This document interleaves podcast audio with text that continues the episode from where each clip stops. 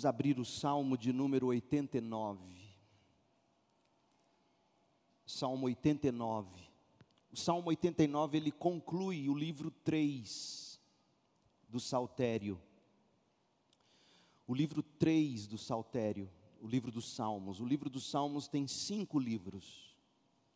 Em algum momento eu, eu pretendo pregar uma mensagem mostrando a conexão desses cinco livros e como esses cinco livros, dentro do livro dos Salmos, eles de fato constroem uma caminhada que nos aponta para o Messias, para a vinda de Cristo, o Rei Jesus. Mas hoje o Salmo 89 conclui o, salmo, o, o livro 3 dos Salmos. O Salmo 90, Deus permitindo, na próxima vez que nós abrirmos os Salmos, porque eu estou considerando ah, se não houver qualquer mudança, ah, no próximo domingo pela manhã nós celebrarmos a ceia do Senhor, e aí eu pretendo trazer uma mensagem, se for o caso, da ceia, uma mensagem ah, voltada à, à comunhão, à congregação.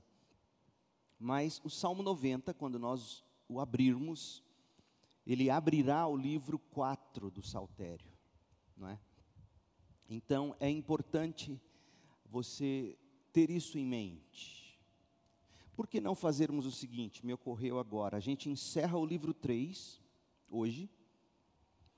E no próximo domingo, preparando-nos para a ceia, eu faço esse estudo panorâmico dos cinco livros dos Salmos, mostrando como eles apontam para Jesus. E daí a gente termina tudo isso celebrando a ceia do Senhor. Amém? Nós faremos isso, Deus permitindo. Mas o Salmo, o Salmo 89 é um salmo longo. Nós vamos ler todo o salmo ao longo do estudo, são 52 versículos. E o Salmo 89 é um daqueles textos da Bíblia que você precisa ler com toda a atenção.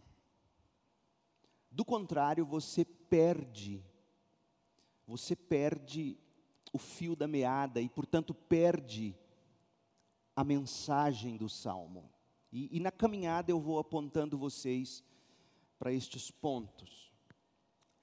Ah, o tema que eu, que eu escolhi, baseado na mensagem deste salmo, o tema foi este: Deus jamais falhará. Porque, como veremos, esse é um salmo de perplexidade. O salmista confia em Deus, mas ele está temendo que Deus tenha falhado em suas promessas. Até o versículo 37 do salmo, o salmista está cantando a adoração, está falando do amor de Deus, da aliança de Deus, ele está adorando a Deus, e a partir do 38, ele coloca os temores dele de que Deus estaria ou poderia falhar em suas promessas.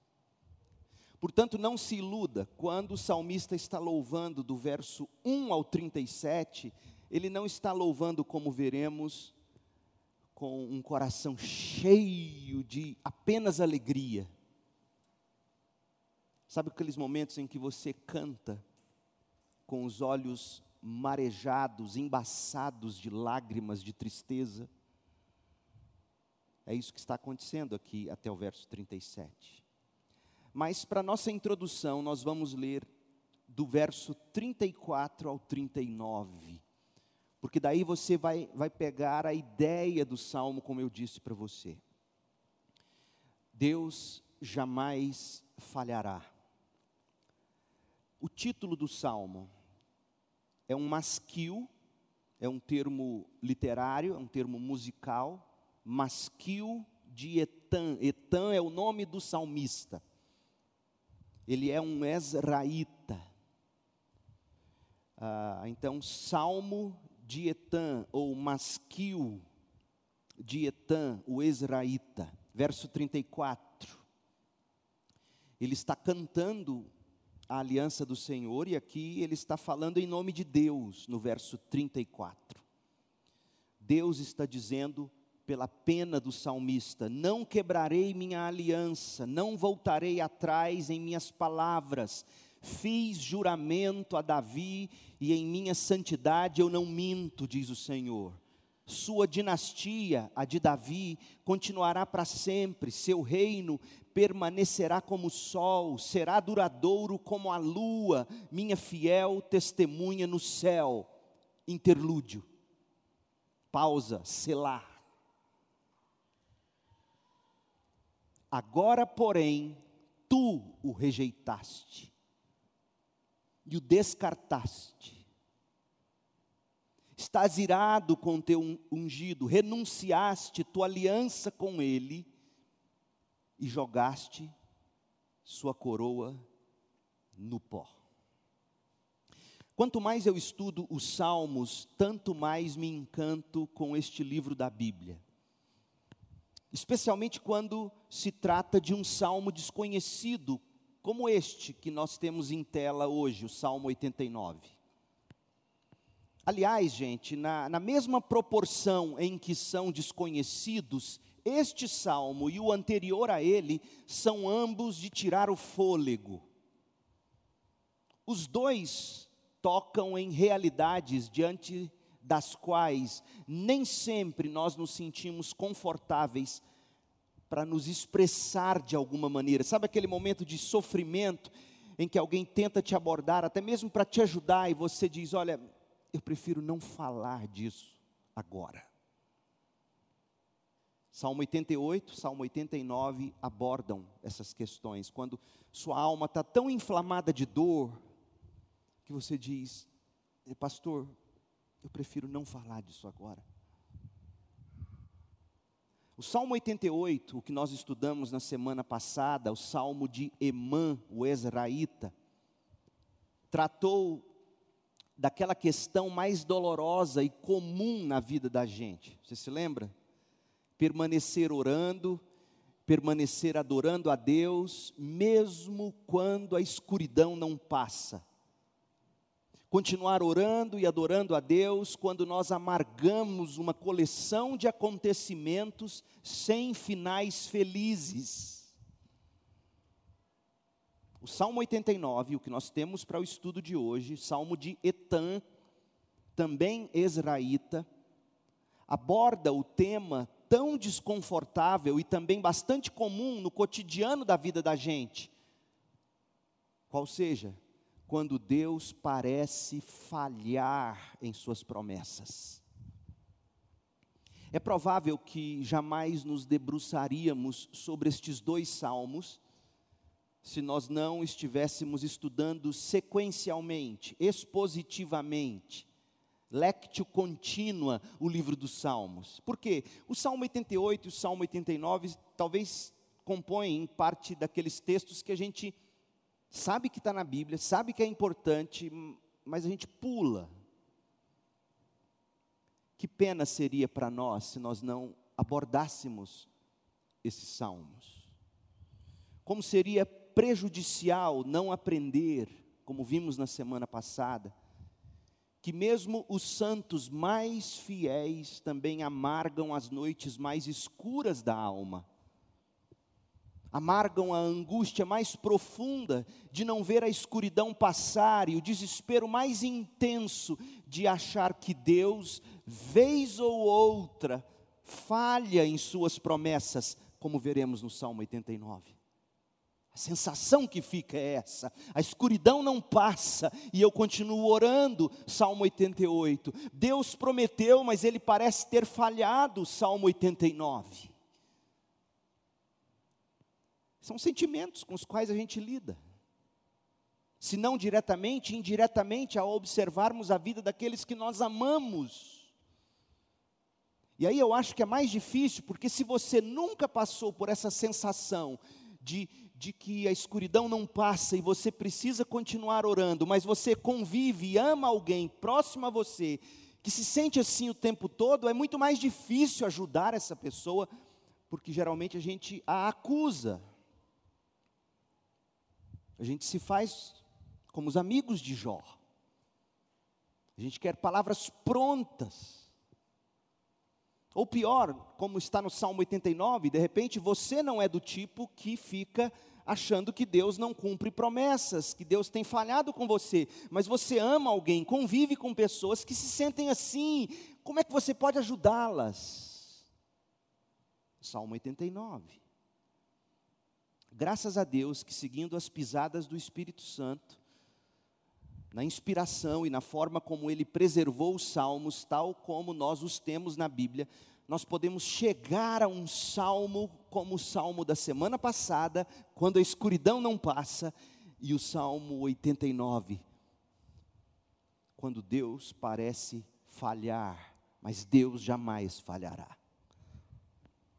O salmo 89 é gêmeo do salmo 88. Apenas que, enquanto o 88 traz um lamento pessoal, o 89 traz um lamento nacional. No 88, Emã está angustiado porque ele ora, ora e ora, mas a escuridão não passa.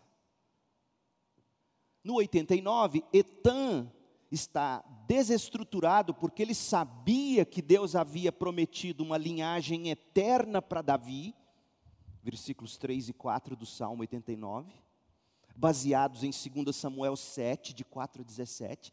Deus havia prometido uma linhagem eterna para Davi, mas Etan vivera o bastante para tomar conhecimento de que a descendência do rei, segundo o coração de Deus, após cerca, sabe quantos anos durou a descendência de Davi, de Davi até o cativeiro babilônico? mais ou menos 450 anos. É muito tempo. Poucas dinastias na história.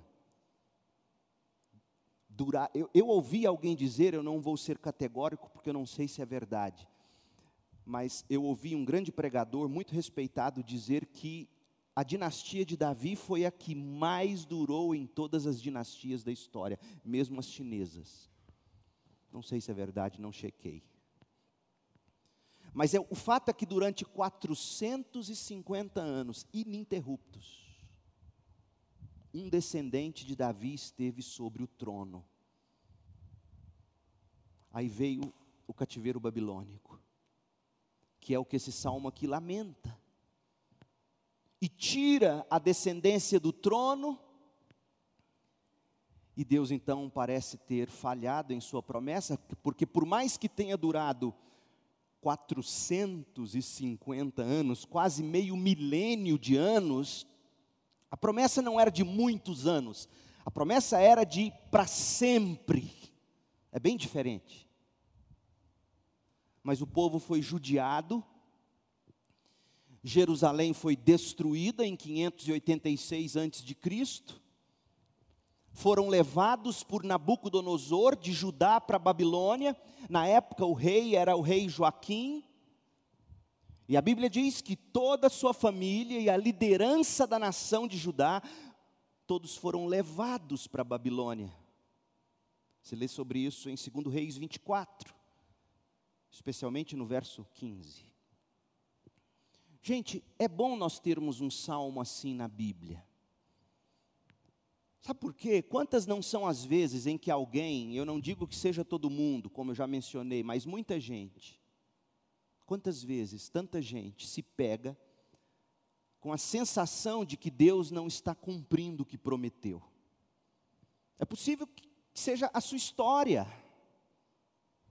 Deixa eu te dar alguns exemplos. Imagine se, ou imagine alguém lamentando a Deus, mais ou menos assim: ó oh, Senhor, eu orei, eu entendi que eu iria me casar mas eu não encontrei meu, meu cônjuge.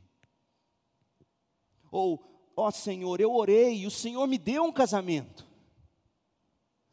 Mas agora eu vejo que teria sido melhor se eu nunca tivesse me casado. Ó Senhor, eu orei o Senhor me deu filhos. Mas esses filhos quebram meu coração. Ou, Deus, eu orei, parecia que o Senhor me daria filhos e eu não os tive. Pior ainda, eu orei o Senhor me deu filhos e eles morreram. Senhor, eu sempre orei pedindo a oportunidade de que o Senhor usasse minha vida. Mas veja, eu estou enfrentando essa enfermidade, ela vai ceifar minha vida, eu vou morrer. Senhor, eu sempre orei, eu sempre desejei servir ao Senhor com meu trabalho, mas veja, eu perdi meu emprego. Gente, e assim por diante, essa é a luta que muitos travam em maior ou menor grau. Vamos ser honestos. É uma crise espiritual, porque Deus parece ter feito promessas específicas, promessas bem definidas, mas tudo indica que elas não foram cumpridas. É esse o seu caso? Se não é, não julgue quem está vivendo esta agonia, porque era a agonia de Etã, o salmista. Veja, mesmo que não seja o seu caso, e graças a Deus que não seja, se você olhar ao redor com um pouco de sensibilidade, que é o que se requer dos crentes, você vai descobrir que muito mais pessoas do que você imagina, lá no fundo do coração, flertam com a ideia, ou mesmo têm a certeza de que Deus está falhando com elas e não está cumprindo suas promessas. Por isso esse salmo é importante. Etan, o salmista, está cantando a sua crise teológica. Que crise era essa? Deus prometeu uma descendência eterna para Davi mas agora tudo estava acabado e acabado do modo mais humilhante e trágico. Será possível continuar confiando em Deus? É possível confiar nele quando ele parece estar falhando? O que Deus prometeu a você que ele não cumpriu? É a pergunta que eu te faço nessa manhã. Deus falhou em suas promessas, ele fracassou em lhe dar o que prometeu.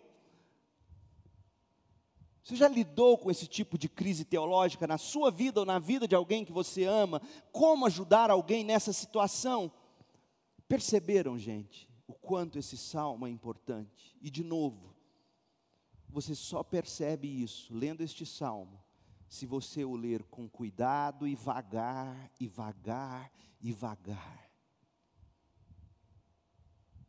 Nas minhas caminhadas, e por isso geralmente eu acabo preferindo algumas vezes caminhar sozinho, eu coloco textos como o que eu vou pregar e ouço de novo e de novo e de novo, porque é na paciência, ouvindo as Escrituras, que Deus mesmo se revela a nós. Então, nós vamos mergulhar nesse salmo, nós vamos dividi-lo em cinco partes. Basicamente, nós leremos o salmo e no final eu vou fazer algumas aplicações baseadas na mensagem do salmo.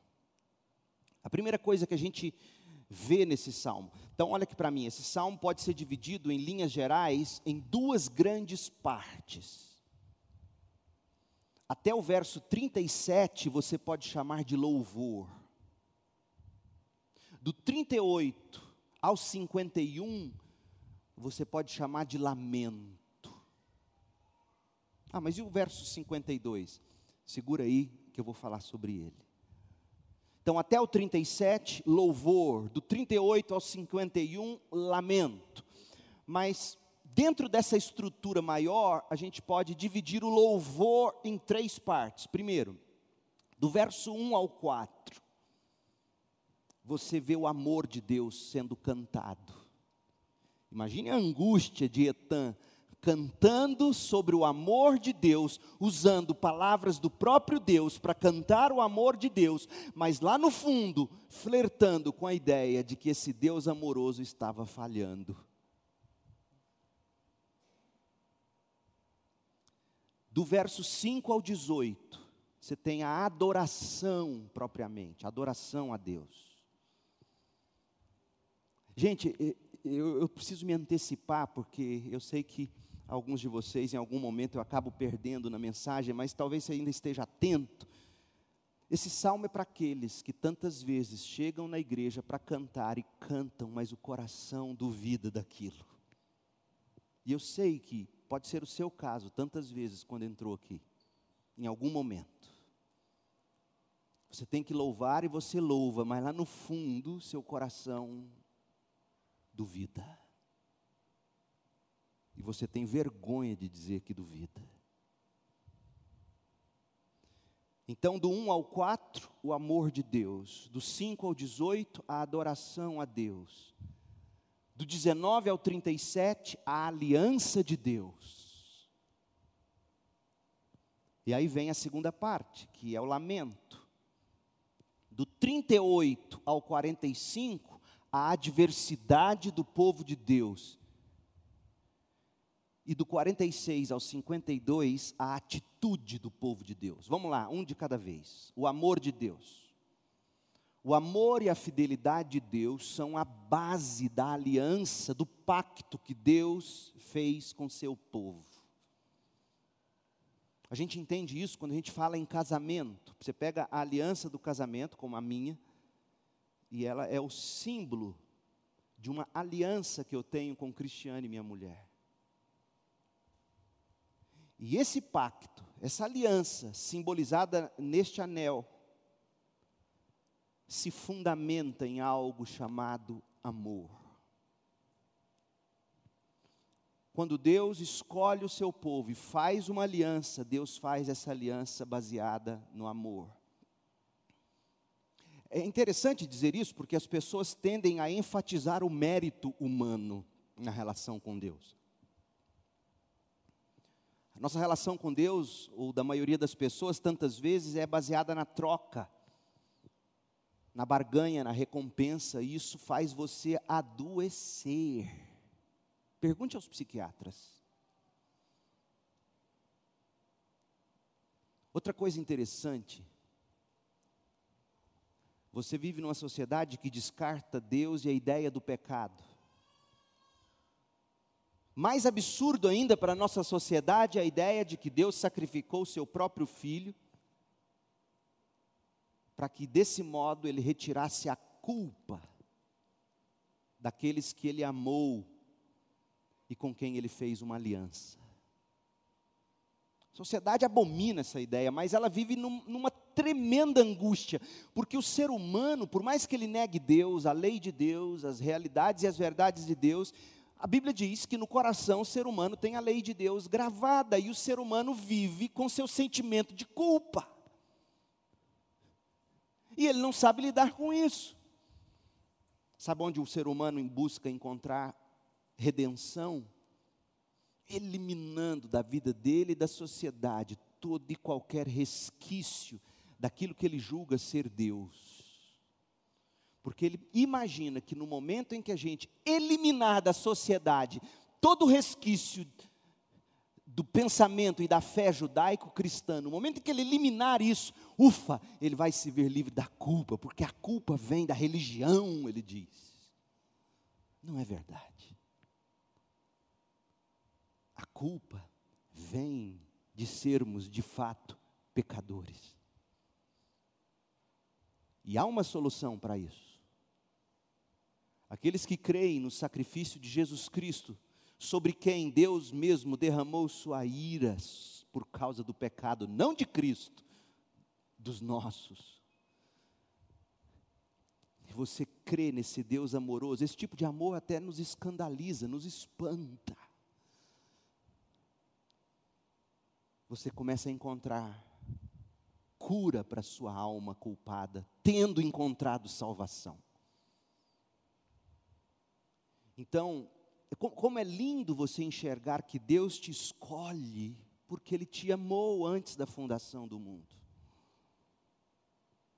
Ele fez uma aliança com você e essa aliança não se baseou em troca, em barganha, em recompensa. Ele te amou do jeito que você é em Cristo, para te tornar a imagem do Filho amado Jesus Cristo. E esse amor, é tudo isso que está embutido nesse amor que o salmista canta do verso 1 ao 4. Olha o que diz, verso 1: Cantarei para sempre o teu amor, ó Senhor, anunciarei a tua fidelidade a todas as gerações. Por isso que eu insisto aqui, às vezes a gente esquece, e a gente canta, fiel, tu és fiel a mim Deus não é fiel a mim. Deus é fiel assim, é a melhor maneira de cantar aquele hino. Deus não é fiel a mim, ah, mas a Bíblia está dizendo, não, Ele está dizendo que Ele é fiel à sua aliança. Ele é fiel à palavra dEle, ao que Ele prometeu. Porque quando a gente coloca dizendo que Ele é fiel a mim, parece que há algo em mim que, que precisa ser levado em conta. E não é nada disso que o salmista e a Bíblia trata. Deus é fiel. Cantarei para sempre o teu amor, ó Senhor, anunciarei a tua fidelidade a todas as gerações, pois sei que o teu amor dura para sempre e a tua fidelidade permanece firme como os céus. O Salmo 23. Os guiarei pelas veredas da justiça, por amor a quem? Ao meu nome. Mesmo quando permanecemos infiéis, Ele permanece fiel, não a nós, à Sua aliança, ao Seu nome. É de arrepiar isso. Isso cura sua alma quando você entende isso. Não é nada em mim, não há nada em mim, é dele. Ele me amou, por quê? Para demonstrar sua graça para sempre e sempre. Ele me atraiu com amor eterno, ele me chamou, essa é a aliança. Verso 3: Tu Tu disseste: Fiz uma aliança com Davi, meu servo escolhido. Quem foi Davi, gente? Davi era o menor dos irmãos, era o mais novo. Se você ler o 1 Samuel 16, você vai ver, Deus encontra Davi lá atrás, no fundo, cuidando de ovelhas e de bodes. Os irmãos não gostavam dele. O pai, o pai não lembrava dele. Ah, é, tem mais um. Davi, o esquecido pelos homens, mas o escolhido por Deus, porque Deus é fiel à sua aliança. A Davi fiz este juramento: estabelecerei seus descendentes como reis para sempre, eles se sentarão em seu trono de geração e geração. Está vendo a crise do salmista, onde começa? É aqui que você tem que prestar atenção, porque a crise da gente começa exatamente aqui. Deus me ama e me ama muito. Então por que está acontecendo o que está acontecendo? Se você não confiasse de algum modo no amor de Deus, você nem se importaria em dizer alguma coisa para Deus. Os que mais são propensos a entrar em crises profundas são aqueles que mais experimentaram a realidade desse amor e fidelidades de Deus. Todas essas palavras do, do Etan estão baseadas em 2 Samuel 7,16.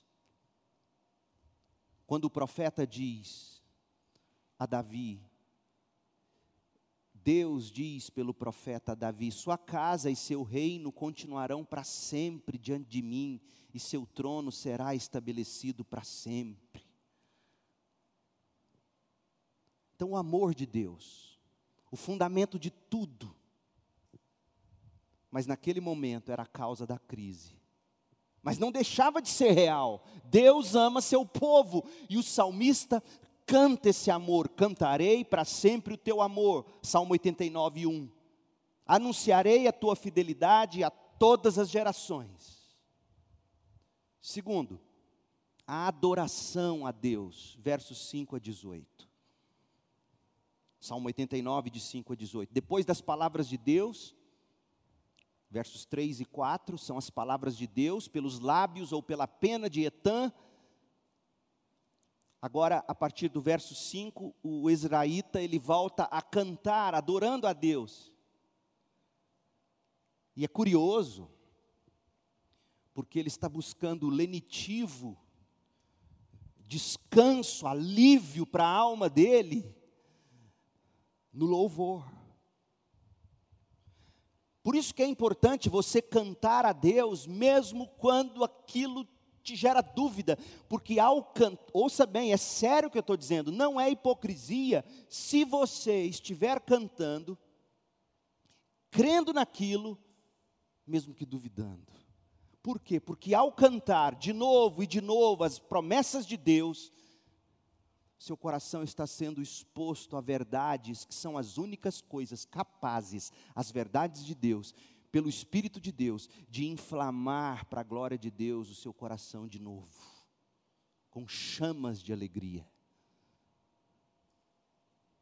Por isso que, que o crente jamais abandona a congregação dos santos, jamais abandona a adoração, mesmo quando ele não sente, mas ele sabe. É o que Etan está fazendo.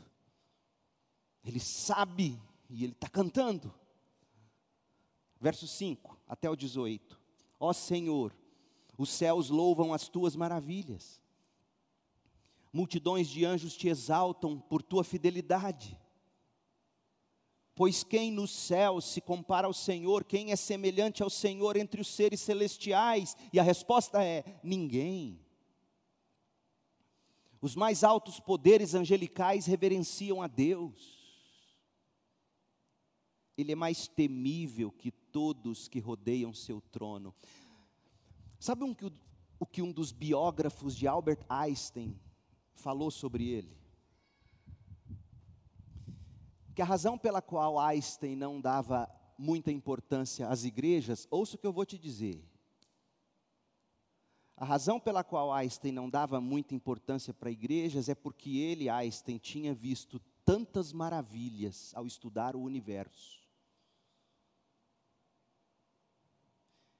tantas maravilhas, que ele chegou à seguinte conclusão, Einstein: essas maravilhas que eu vejo, os cristãos acreditam que o Deus deles criou. Eu, sem crer muito assim nele, me espanto com tamanha grandeza, mas quando eu olho para a vida daqueles crentes, que dizem que Deus criou tudo isso, e levam a adoração de modo tão banal. Ô oh, povo de Deus, isso deve fazer você pensar diferente ao se arrumar para vir para a igreja, ao se vestir ao vir para a igreja. Você virá para a Assembleia dos Santos, onde Deus prometeu se revelar pela palavra. E é isso, o salmista está cantando sobre essas maravilhas. Quem é esse Deus gigantesco, infinito? Que mesmo Einstein não crendo assim tanto nele, ele olhava para o universo e dizia: não é possível que esses crentes acreditam que esse Deus criou isso e levam a vida como se fosse tudo normal. Verso 7, os mais altos podero, os mais altos poderes angelicais reverenciam a Deus. Deus é mais temível que todos que rodeiam seu trono. Ó oh, Senhor, Deus dos exércitos, quem é poderoso como tu, Senhor? Ninguém. Tu és totalmente fiel. Governas os mares revoltos. Acalmas as ondas agitadas Imagina os discípulos que conheciam o salmo, vendo Jesus acalmar as águas daquela tempestade no mar da Galileia. Não é à toa que eles pararam e perguntaram: quem é este? Que até mesmo as águas obedecem. Quem é este? Porque eu li no salmo que só Deus acalma as águas. Verso 8: O Senhor dos exércitos, quem é poderoso? Tu és totalmente fiel, governas os mares, verso 9, acalmas as ondas agitadas, esmagaste o grande monstro marinho, esmagaste Raabe. Raabe não é aquela Raabe lá do livro de Josué, aqui é é a palavra hebraica para um monstro marinho mítico que representa na literatura antiga o Egito. Se você ler Isaías 30, verso 7, Isaías 51, 9, você vai entender que a alusão a esse grande monstro marinho, a alusão a este Raabe aqui, é alusão ao Egito. O Senhor destruiu o Egito com teu braço poderoso, dispersaste teus inimigos. Os céus são teus, a terra é tua, tudo que há no mundo pertence a ti. Tu fizeste todas as coisas, criaste o norte e o sul. O monte Tabor, que fica ao sul, e o monte Hermon, que fica ao norte. O monte Tabor e o monte Hermon, ou seja, de norte a sul, todos louvam o teu nome. Como se dissesse do Ayapoque ao Chuí, do extremo norte do Brasil ao extremo sul. Criaste, verso 13: teu braço é poderoso, tua mão é forte, tua mão direita se levanta com força gloriosa, justiça e retidão são os alicerces do teu trono.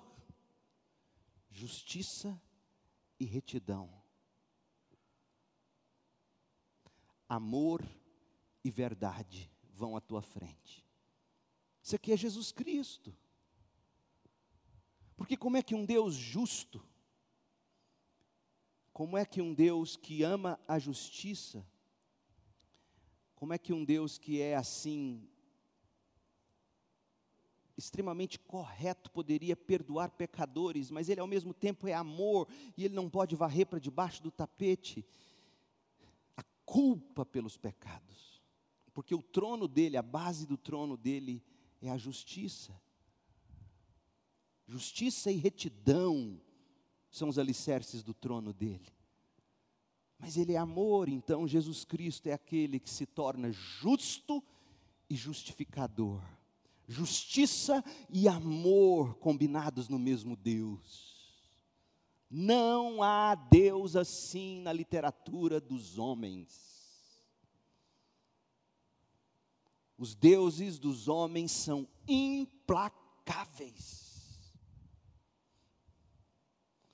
Tu és a força, verso 17. Verso 16. O dia todo eles se alegram em teu nome e exultam em tua justiça. Verso 15, né? Feliz é o povo que ouve o alegre chamado para adorar. A adoração é um chamado. Muitos são chamados, poucos são chamados. Não, não, eu sei que eu citei errado, mas para chamar sua atenção. Muitos são os chamados, poucos os escolhidos. Porque há um chamado que é geral. Vinde a mim todos. Mas ninguém vem se o pai não trouxer ao filho. Esses são os chamados os escolhidos. E o salmista está dizendo: são felizes, são bem-aventurados os que ouvem esse chamado para adorar. Se você acordou nessa manhã sabendo que é domingo, dia de adorar ao Senhor, e se isso importa para você, isso é graça, você ouviu o chamado. Milhares e milhares e milhares, bilhões pelo mundo hoje acordaram neste domingo sem sentir o menor desejo de adorar, tampouco se importando. Mas felizes os que ouvem o alegre chamado para adorar, porque andarão na luz da tua presença, o dia todo eles se alegram em teu nome, exultam em tua justiça Tu és a força gloriosa deles, é do teu agrado nos fortalecer. Sim, nossa proteção vem do Senhor. Ele, o Santo de Israel, nos deu o nosso Rei. O salmista cantou do amor, o salmista colocou para nós em descrição a adoração e por que, que se adora esse Deus e como se adora esse Deus. Em terceiro lugar, ele vai falar da aliança eterna que Deus fez com Davi e a descendência. Do verso 19 ao 37, a aliança de Deus. Primeiro, do 19 ao 21, a escolha que Deus fez de Davi a escolha que Deus fez de Davi. Verso 19. Muito tempo atrás, numa visão, a referência aqui é a 2 Samuel 7,17. Muito tempo atrás, segundo Samuel 7,17, falaste a teus fiéis e disseste: Levantei um guerreiro, dentre o povo o escolhi para ser rei literalmente, encontrei meu servo Davi, eu achei, não foi ele que me achou, eu achei. Ninguém o teria achado por mim, porque nem os seus se lembravam dele. Eu achei Davi. Como é bom você ter noção disso quando você sente que precisa dar algum jeitinho para que algo que você tanto deseja aconteça. Como é bom você se lembrar que, se você está nas mãos de Deus, basta você sossegar a alma, Deus cuida de te encontrar. Isso cura a sua alma, isso te faz dormir. Então, se Deus quiser, Ele me achará. Eu achei meu servo Davi e eu o ungi com meu óleo santo. Foi a minha mão que o firmou, meu braço o fortaleceu. A força vem de Deus, a firmeza vem de Deus. É por isso que Deus pode dizer: seja forte e corajoso, porque Deus jamais vai pedir algo de nós ou nos mandar fazer algo que Ele mesmo não execute através de nós nada. Não há Deus como nós, porque quando o nosso Deus diz ser forte, é porque Ele nos fortalece.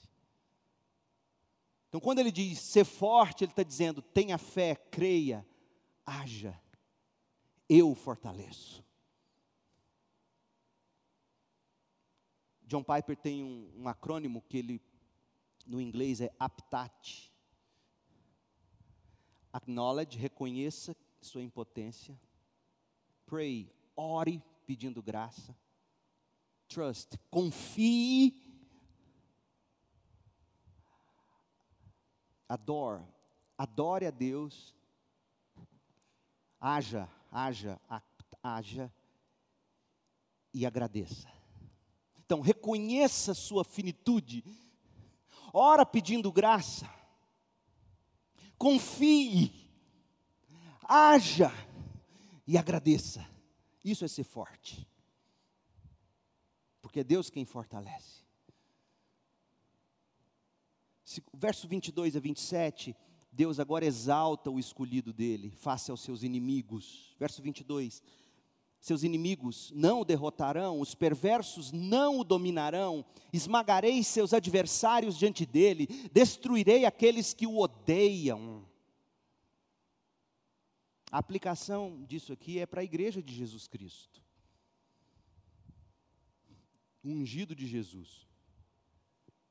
E, e, quando Paulo foi abordado pelo próprio Cristo, e Paulo perseguia a igreja, e Deus disse a Paulo: Cristo, por que me persegues?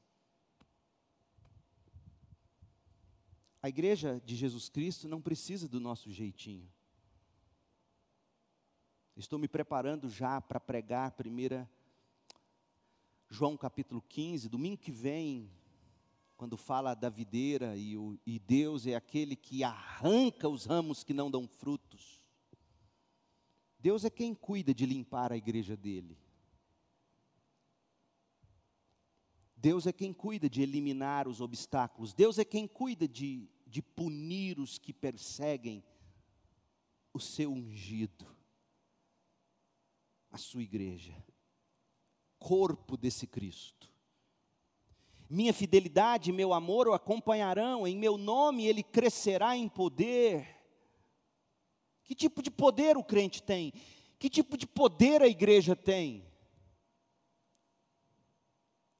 Poder para expulsar demônios, poder para anunciar o Evangelho no poder do Espírito Santo, poder para em assembleia ligar e desligar membros. Esse é o poder da igreja. E tem muita gente confundindo esse poder hoje com poder político. E esse será o caos da igreja se persistirmos nesse caminho. O nosso poder não vem dos palácios dos governos. O nosso poder vem do Espírito para pregar o Evangelho, fazer discípulos, expulsar demônios. Nosso poder é espiritual, nosso reino não é deste mundo. É, estabelecerei seu governo sobre o mar, seu domínio sobre os rios. Ele me dirá: Tu és meu Pai, meu Deus e a rocha de minha salvação. Darei a ele os privilégios de filho mais velho, toda a herança, e ele será o rei mais poderoso da terra. Versos 28 a 34 fala que essa aliança, esse ungido, que é exaltado, reinará eternamente. Verso 28 a 34. Eu o amarei e lhe serei bondoso para sempre, minha aliança com ele jamais quebrará, farei que ele sempre tenha herdeiros, enquanto existirem os céus, seu trono não terá fim, se, porém, seus descendentes abandonarem minha lei e não seguirem meus estatutos, se não obedecerem aos meus decretos e não guardarem meus mandamentos, castigarei seu pecado com a vara e sua desobediência com açoites. Contudo, não desistirei de amá-lo, nem deixarei de lhe ser fiel, não quebrarei minha aliança. Ele é fiel à aliança, está vendo? Ele é fiel à aliança. Não é a mim, nem a você, é a aliança. Porque o que, que o povo fez? A gente sabe, o povo errou, o povo. Imagina se ele fosse fiel a mim, a você, a nossa promessa a ele. Eu não quebrarei a minha aliança, não voltarei atrás em minhas palavras. E aí, do 35 a 37, não obstante ao pecado do povo, o trono de Davi será ocupado para sempre pelo descendente. Verso 35: Fiz um juramento a Davi, e em minha santidade eu não minto, sua dinastia continuará para sempre. Seu, seu reino permanecerá como o sol, será duradouro como a lua, minha fiel testemunha no céu. Mas Deus parece ter falhado. Os babilônios destruíram Jerusalém. Joaquim, o rei, foi levado, a dinastia chegou ao fim. E aí vem a parte 4 do salmo, a adversidade do povo de Deus. Etan cantou o amor, Etan expressou adoração, Etan falou da aliança eterna de Deus, mas de repente, em uma transição abrupta no salmo, a adversidade do povo de Deus é trazida à tona, verso 38. A monarquia davídica que Deus prometera, que duraria para sempre, entrou em colapso quando Judá foi levada para a Babilônia. E aí, esse salmista que cantou o amor, que cantou a aliança, que adorou com os olhos embaçados de lágrimas de tristeza, ele traz seu lamento. Verso 38. Olha o contraste, as duas primeiras palavras na NVT. Agora, porém. O Senhor fez uma aliança eterna. Agora, porém, tu o rejeitaste e o descartaste, estás irado com teu ungido, renunciaste tua aliança com ele, e jogaste sua coroa no pó, a coroa de Davi no pó. Derrubastes os muros de Jerusalém que protegiam e destruíste as fortalezas que o defendiam. Todos que por ali passam saqueiam a cidade. Imagina, é como se você estivesse lendo Lamentações de Jeremias aqui. Lamentações de Jeremias descreve como ficou Jerusalém depois dos babilônios massacrarem aquela terra.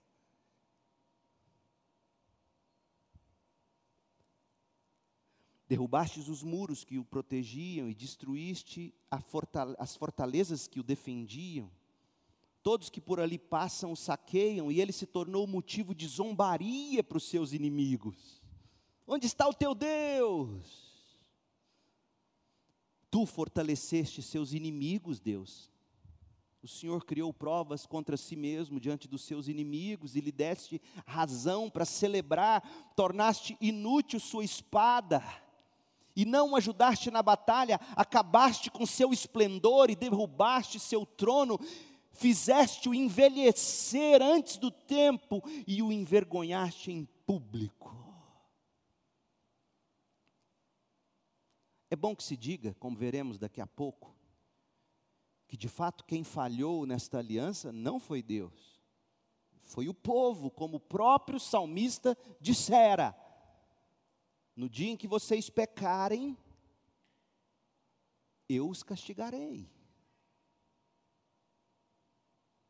Então, na verdade, Deus os disciplinou, Deus os castigou. Também pudera com reis como os que eles tiveram. Acás, Manassés e tantos outros que fizeram abominações aos olhos do Senhor. Leiam o livro dos reis. Como entender a promessa de uma aliança inquebrável que foi quebrada? E uma dinastia ou descendência que Deus disse que não cessaria, mas que cessou. E a resposta é: o descendente de Davi, que não falha, é o eterno Rei Jesus Cristo. Mas aqui eu estou me adiantando na minha aplicação. A dinastia do rei Davi não teve fim ela é e será para sempre em Cristo Jesus, o descendente de Davi. Mas a última parte do salmo, e aí a gente vai para as aplicações, a atitude do povo de Deus. A parte final do salmo revela Etan com uma atitude aguerrida, ele está em busca de Deus, querendo resposta. E veja que no seu lamento ele é respeitoso. Eis aqui um padrão para nós que lamentamos diante de Deus tantas vezes. Há respeito, há reverência, ainda existe fé nesse lamento. Primeira coisa, o salmista olha para o futuro. E ele só consegue pensar na morte. A primeira atitude dele é essa, de, de contemplar futuro apenas nessa vida, e aí ele vê morte. Olha o verso 46: Até quando, Senhor, essa situação continuará? Acaso te esconderás para sempre? Até quando tua ira arderá como fogo? Lembra-te de como minha vida é curta, como se Deus não soubesse.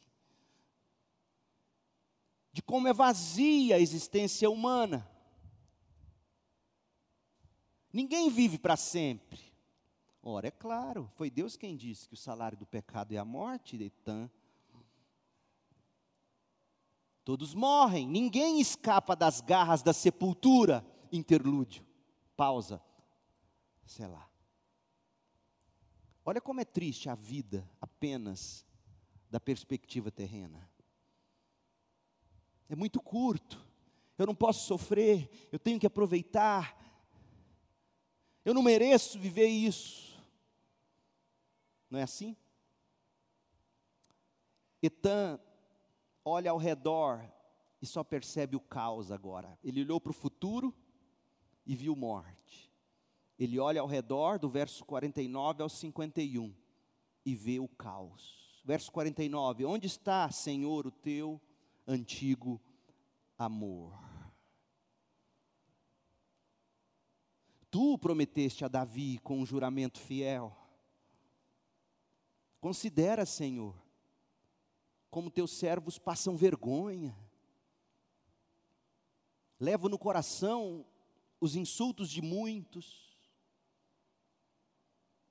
Teus inimigos, Senhor, têm zombado de mim, zombam do teu ungido por onde ele vai.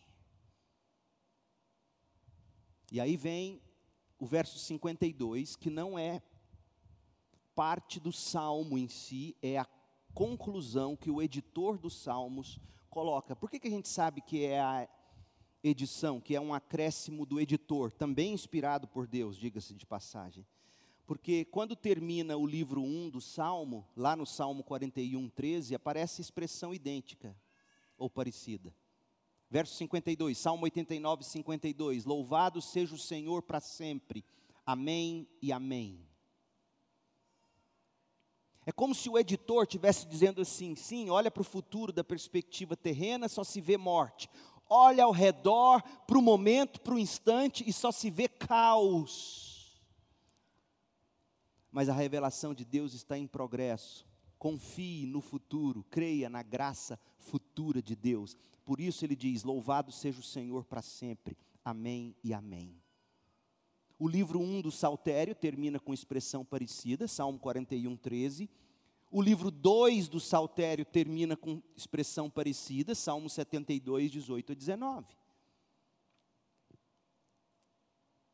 É como se o editor, inspirado por Deus, dirigido pelo próprio Deus, para compilar e organizar esses salmos para nós como estão, dissessem para nós o que Paulo disse quando escreveu 2 Coríntios 5, verso 7, porque vivemos por fé e não pelo que vemos. Não nos guiamos por vista, mas por fé. E quem se guia por fé consegue dizer em toda e qualquer circunstância: Louvado seja o Senhor para sempre. Amém e amém. Quais são as aplicações que a gente pode fazer desse salmo? Deixe-me te dar três. Três aplicações. Primeira, e eu vim destacando ela ao longo do salmo todo: cante ao Senhor, mesmo que lágrimas de tristeza estejam embaçando os seus olhos. Como eu disse, o risco de se ler esse salmo sem prestar atenção cuidadosa é o de achar que o cântico e a expressão de louvor que flui do verso 1 até o 37 sejam de pura alegria, de puro prazer. Mas não é bem assim. Nós já vimos isso tantas vezes como crentes, participando, por exemplo, de. Deixa eu tentar explicar o que está acontecendo com o salmista. Você já participou de, de um culto no velório de alguém e você vê a família, o cônjuge, os filhos, talvez, o pai, a mãe, despedindo ali da pessoa amada. E a gente canta os nossos hinos de promessa e de, e de certeza e de fé. A gente canta esses hinos. A gente crê nessa palavra que a gente está cantando. Mas os olhos estão embaçados de lágrimas de tristeza, esse misto de tristeza e fé. É isso que está acontecendo com o salmista. E ele nos ensina que, mesmo diante dessa perplexidade, quando Deus parece estar tá falhando comigo, e, de, e a propósito, Deus não estava falhando com o salmista.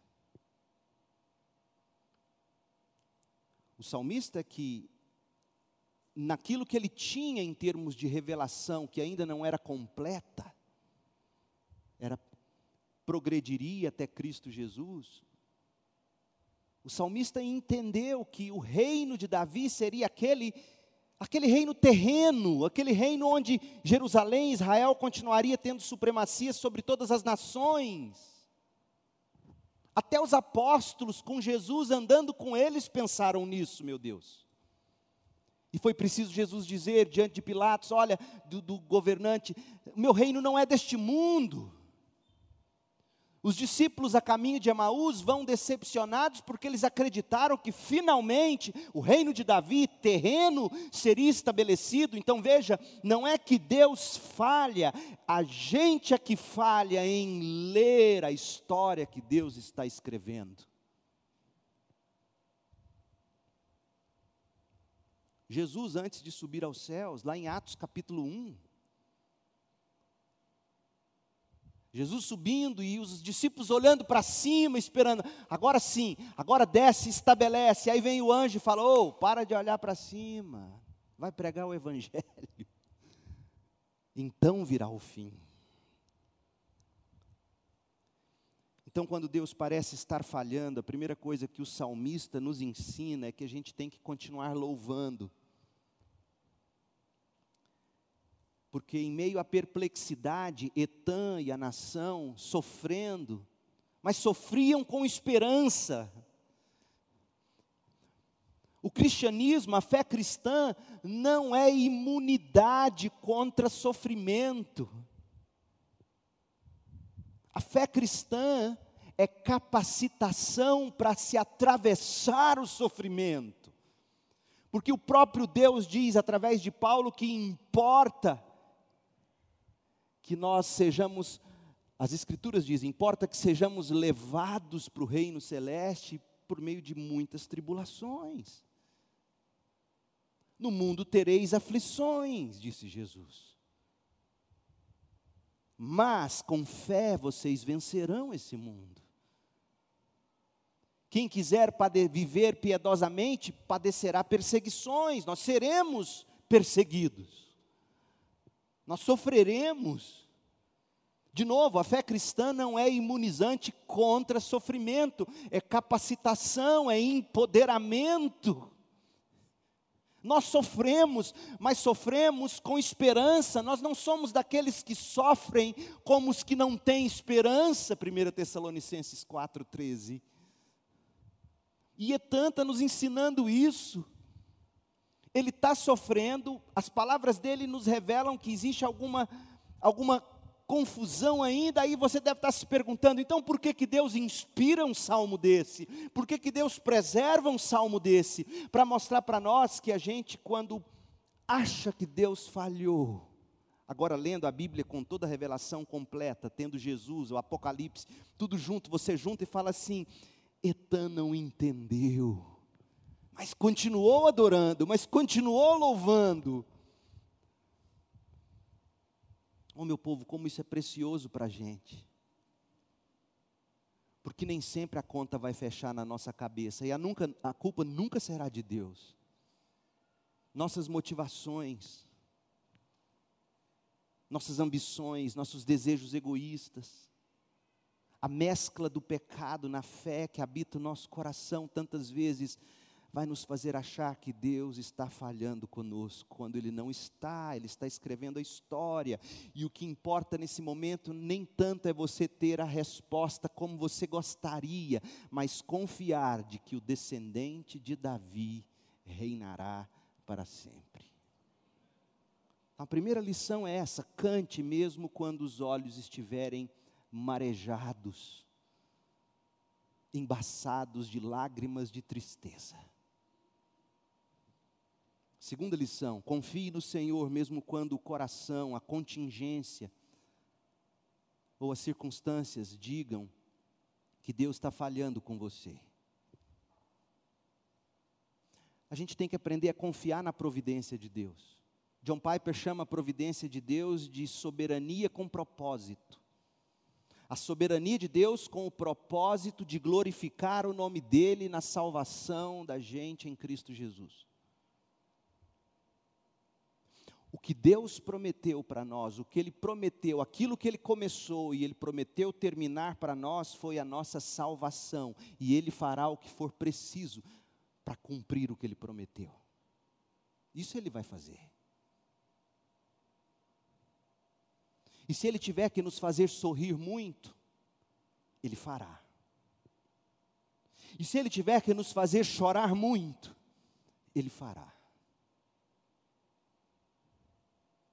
Porque o que ele prometeu foi, pelo descendente de Davi, Jesus Cristo, nos levar ao céu. Agora, para você crer na providência de Deus, nessa soberania com propósito, você tem que crer em pelo menos três coisas sobre Deus. Primeiro, que Ele é soberano e Ele faz tudo conforme lhe agrada.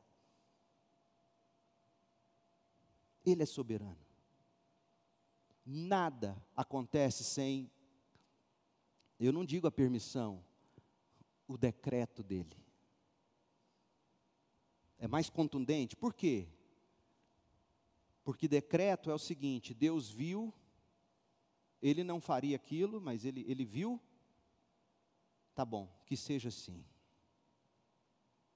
Eu cumprirei meus propósitos através disso. Olhe para a vida de José do Egito. Olhe para a crucificação do Filho de Deus. Atos capítulo 4. Deus é soberano, Ele faz tudo conforme lhe agrada. Se não lhe agrada, se não agrada a Deus, deixar você fazer o que você escolheu fazer, Ele não deixa acontecer. Ponto. Eu estou enojado desse Deus que criaram. Não, Deus, Deus permitiu, Deus deixou. Não. Ele é soberano. Mas Ele também é bom. Ele é bom, Ele é perfeito, Ele é santo. E quando você junta suprema soberania com suprema bondade, você tem Deus. E aí você descansa na providência. Não faz sentido, mas Ele é soberano, Ele é bom. Eu confio, eu canto, mesmo que com os olhos embaçados de lágrimas de tristeza. Mas a terceira coisa que você tem que entender é o Evangelho. Porque eu tenho aprendido, nesses anos como pastor, que quando você começa a botar a providência de Deus em xeque, é porque você não acredita de fato no Evangelho. E o que diz o Evangelho? Nós não merecemos nada, nós já estávamos condenados sem Cristo. Tudo nos foi dado em Cristo pela graça e por meio da fé. Então, junte essas coisas: Deus é soberano, Deus é bom, o Evangelho de Jesus Cristo e você vai continuar confiando na graça de Deus. O que Deus prometeu para nós é a nossa salvação. Deixa eu te mostrar isso. Tudo que eu estou te dizendo pode parecer loucura, mas olhe para a Bíblia, Romanos 8, 28. E sabemos que Deus faz todas as coisas cooperarem para o bem daqueles que o amam e que são chamados de acordo com o seu propósito para o bem. Que tipo de bem? Paulo vai explicar isso a partir do verso 29. Pois Deus conheceu de antemão os seus, lembra da aliança eterna com Davi? Deus conheceu de antemão os seus e os predestinou para se tornarem a semelhança do seu filho a fim de que ele fosse o primeiro entre muitos. Depois de predestiná-los, ele os chamou, e depois de chamá-los, os declarou justos, e depois de declará-los justos, lhes deu sua glória, os glorificou. Foi isso que ele prometeu. Ele fará todas as coisas cooperarem para o bem, no sentido de que Ele, que te amou antes da fundação do mundo, te chamou, te justificou, vai te glorificar, e nem a morte, nem a vida, nada te separará do amor de Deus, porque é isso que Paulo vai continuar falando. Nada vai separar dessa promessa de te ter para Ele para sempre. Então, quando as coisas não fizerem sentido, coloque o seu luto da perspectiva do Evangelho. Coloque as suas perdas da perspectiva do Evangelho.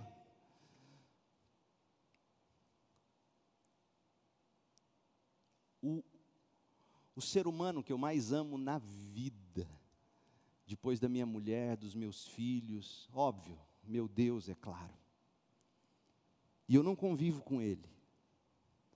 O ser humano que eu mais amo na vida é John Piper.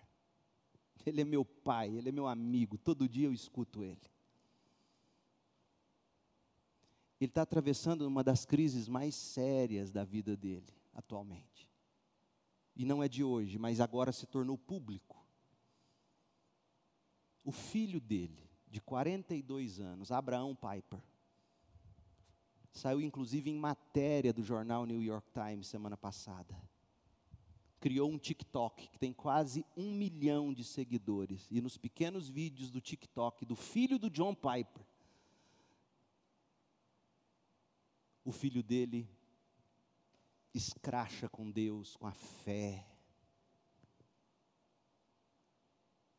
Eu fico imaginando a dor daquele pai.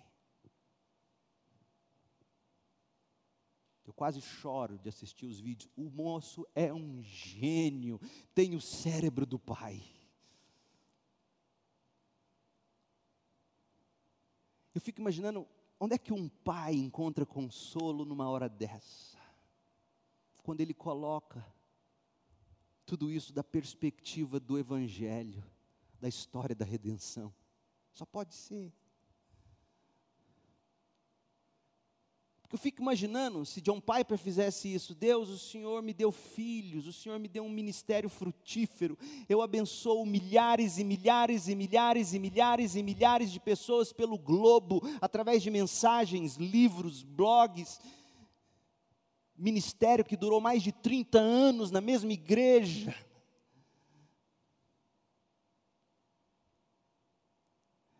E eu sigo John Piper no Twitter e anteontem eu comecei a seguir o Abraão Piper no Twitter. Então quando você segue alguém e começa a seguir outro, aparece para você os seguidores comuns seus com aquele outro. E quando eu fui seguir o Abraão Piper, o único seguidor em comum que eu tinha era John Piper, o pai seguindo o filho.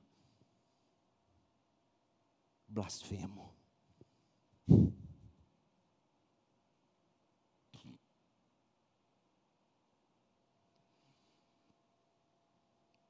Como é que você faz sentido disso?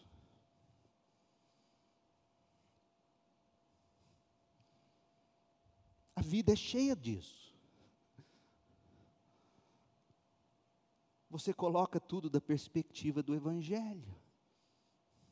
Ele fará todas as coisas cooperarem para o bem daqueles que o amam e que são chamados segundo o seu propósito, porque aqueles que de antemão ele conheceu, ele predestinou, ele chamou, ele vai glorificar, nem a morte, nem a vida, nem a blasfêmia de um filho, nada me separará do amor de Deus em Cristo Jesus. Só assim.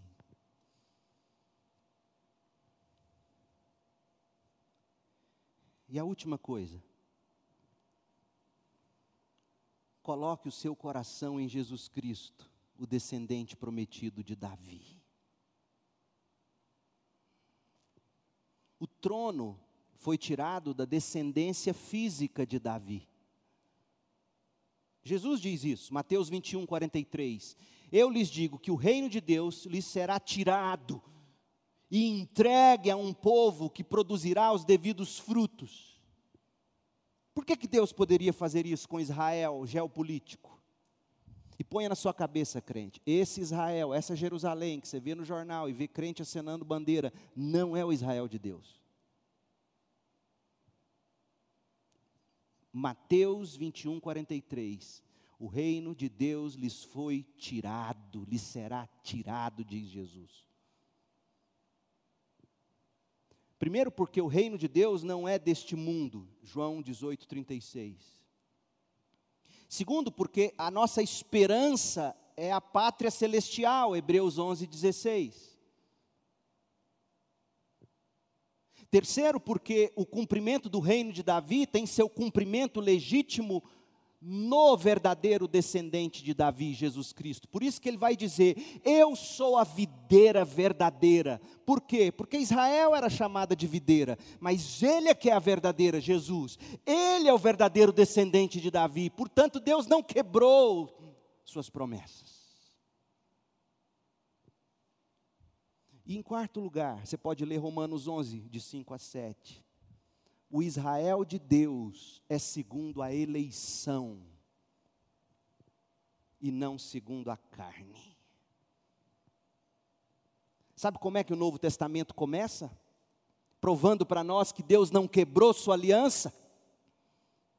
Mateus capítulo 1, versículo 1: Este é o registro dos antepassados de Jesus Cristo, descendente de Davi, ele é o rei. Deus não quebrou sua promessa, Etan. E olha o verso 17 de Mateus 1: Portanto, são 14 gerações, de Abraão até Davi, 14 de Davi até o exílio na Babilônia, e 14 do exílio na Babilônia até Cristo. Cristo é o descendente de Davi. Mateus abre o livro falando que ele é o descendente, o rei. E Mateus termina o livro no capítulo 28, no verso 18, dizendo que esse rei Jesus recebeu do céu toda a autoridade, e essa autoridade, com base nessa autoridade, ele diz aos seus discípulos: façam discípulos de todas as nações. Preguem o evangelho a todas as nações, a todas as gentes. Então virá o fim e o descendente de Davi estabelecerá para sempre o seu reino, e toda a terra se encherá da sua glória. Deus não falha.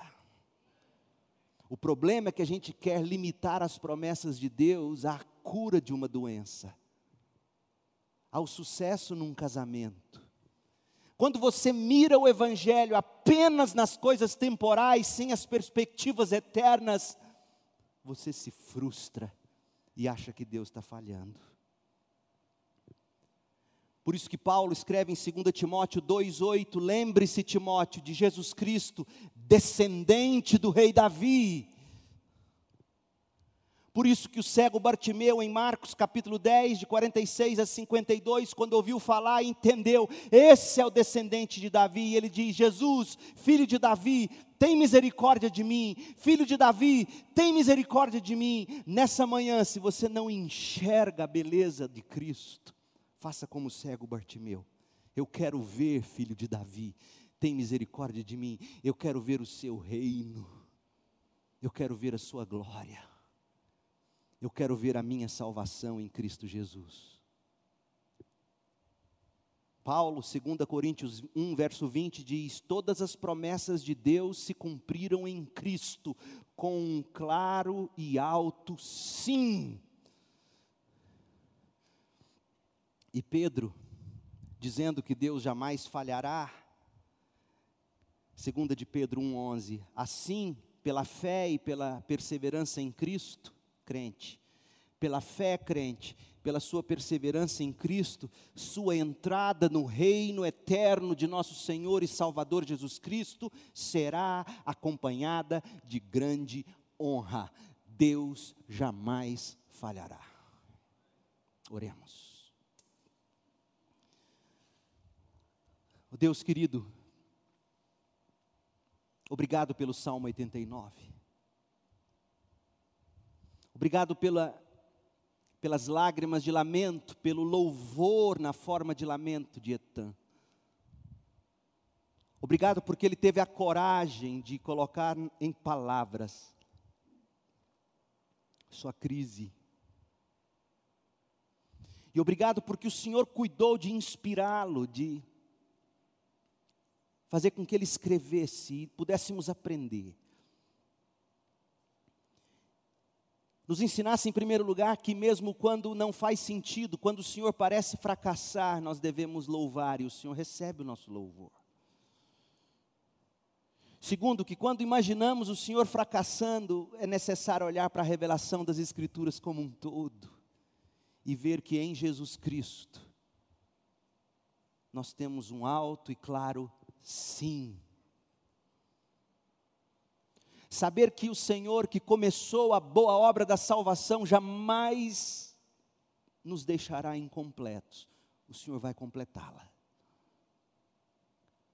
Faça-nos, Deus, olhar para isso, faça-nos, Deus, enxergar essas realidades.